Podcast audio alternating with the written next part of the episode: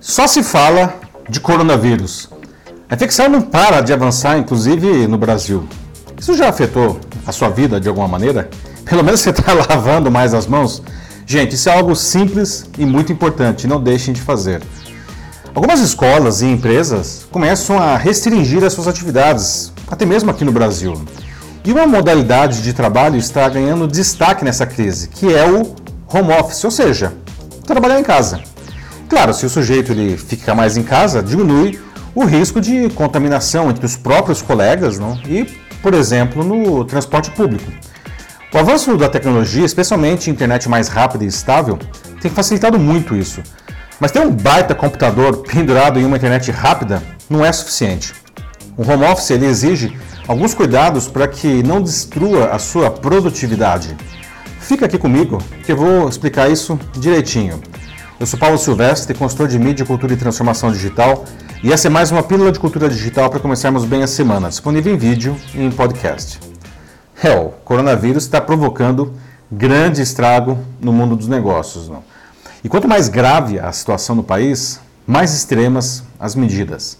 Nesse domingo, por exemplo, a Itália decretou quarentena no norte do país, afetando inclusive as cidades de Milão e Veneza.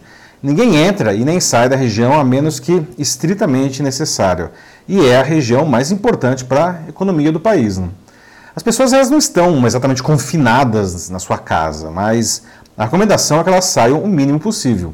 A medida afetou 16 milhões de pessoas, cerca de 30% da população italiana. É a mais extrema tomada fora da China, país onde tudo começou. Enquanto eventos culturais e esportivos foram cancelados, cinemas, teatros e museus foram fechados, o mundo do trabalho também está tomando suas medidas, entre elas incentivar que pelo menos alguns de seus funcionários trabalhem de casa. No Brasil, várias empresas estão incentivando o home office, outras estão voluntariamente colocando funcionários que chegam de áreas de risco em quarentena. E se amanhã a sua empresa chegasse para você e dissesse: Cara, de agora em diante você vai trabalhar em casa? O que você acharia disso? A verdade é que para que um home office funcione, ele precisa que a empresa, o seu ambiente e você mesmo estejam alinhados com essa proposta. Sim, a coisa começa por você. Tem gente que simplesmente não consegue trabalhar em casa. O home office exige uma certa disciplina. Alguns se esquecem que aquilo é trabalho só porque estão em casa, né? fazem tudo bem nas coxas, sem comprometimento.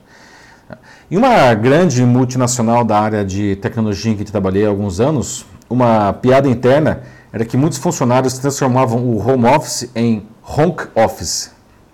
Resultado, o que era um benefício bacana acabou sendo cancelado por causa disso.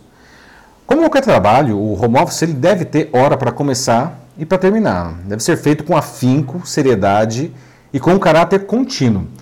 Claro que algumas pausas podem e devem ser feitas, assim como acontece no escritório.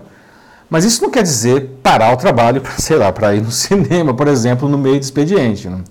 Por outro lado, também é importante sair de casa de vez em quando, de preferência uma vez por dia, todos os dias. Ver gente é importante.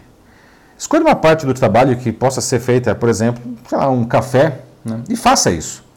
Uma boa dica é fazer reuniões com clientes presencialmente, fora de casa. Né? Pode ser no café, pode ser na empresa do cliente. Outra grande dica é que você tem que se arrumar para o home office. Exatamente como se você estivesse indo para o escritório. Nada de ficar trabalhando de pijama, né? muito menos de cueca, não dá. Pior, tem gente que nem sai da cama. Quando você se veste adequadamente para o home office, você passa uma mensagem ao seu cérebro que você entrou no modo de trabalho. E isso faz uma enorme diferença. E outro item fundamental nessa disciplina é que você deve também ter hora para parar. Muita gente simplesmente não para de trabalhar, especialmente se você for dono do negócio. Isso é muito tentador. Ah, vou fazer só mais uma coisinha que aí quando você vai ver já é 11 horas da noite e você continua trabalhando. Na verdade, esse comportamento bizarro se observa cada vez mais também nos escritórios, especialmente entre os mais jovens. O pessoal simplesmente não vai embora. Ou então vai para casa e continua trabalhando, nem que seja atendendo clientes e o chefe no WhatsApp. Ah, mas eu amo o que eu faço, eu nem sinto que estou trabalhando. Não pode. Né? O corpo e a mente precisam de descanso. Amor com amor se paga. Se você ama o trabalho, precisa ser amado por ele. E amor significa também respeito. Tem que parar na hora de parar. O segundo item se refere ao seu ambiente de trabalho em casa. Como eu já disse antes, nada de trabalhar na cama, né? Isso é imperdoável. Mas você deve ter um local na casa em que você possa associar ao trabalho, um lugar que é só seu, em que você encontra tudo o que você precisa para realizar as suas tarefas. Tem que ser confortável, porque você vai passar ali muitas horas. E esse lugar ele deve ser também livre de distrações. Cuidado com coisas como música e TV, né? Procure deixar tudo desligado, a menos que você precise disso para o desempenho das suas funções. Mas a gente sabe também que as casas têm muitas outras distrações, né? Por exemplo, interrupções de outras pessoas da casa, especialmente crianças, né? E até de animais de estimação. Crie um mecanismo para se blindar dessas interferências. O ideal seria ter um cômodo dedicado ao home office, onde você pudesse fechar a porta, não? Mas tendo isso ou não, combine com as outras pessoas da casa que no horário de trabalho você só deve ser interrompido se for absolutamente necessário. Naturalmente, você também tem que fazer pausas para as refeições, né? Além do almoço, tenha à disposição alguma coisinha para beber ou mastigar de vez em quando, especialmente nos momentos de tensão que eventualmente aparecem. Né? Mas também escolha opções saudáveis. Né? Home office não deve ser regime de engorda com porcarias. Aí, ah, cuidado para não abusar do álcool durante o expediente, claro, né? exatamente como se você estivesse no escritório. Por fim, a sua empresa também precisa contribuir para o sucesso do home office de seus funcionários. Primeiramente, a empresa ela tem que acreditar nessa modalidade de trabalho e querer fazer isso de verdade. Né? Ela deve ter processos para garantir o sucesso do home office, como garantir a dinâmica do trabalho e que seus funcionários tenham todo o que é necessário para realizar bem as suas funções. Naturalmente, deve existir apoio da chefia. Né? Claro que a performance deve ser cobrada de maneira natural e sem diferenciação. O home office não pode ser encarado como um trabalho de segunda categoria. Não?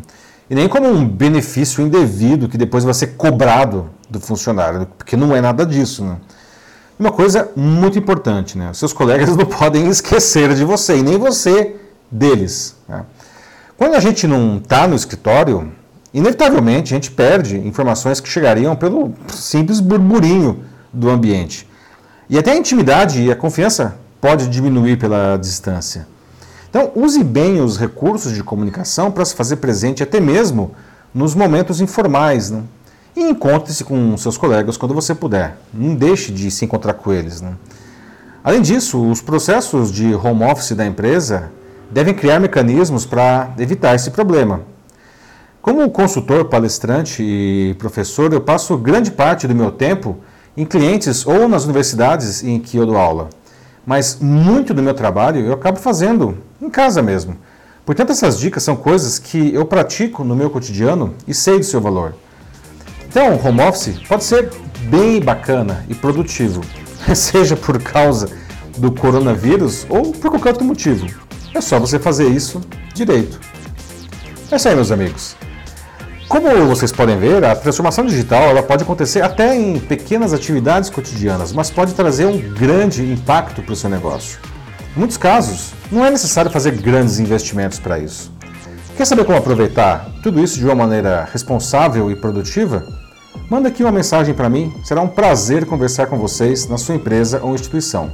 Eu sou Paulo Silvestre, consultor de mídia, cultura e transformação digital. Um fraternal abraço.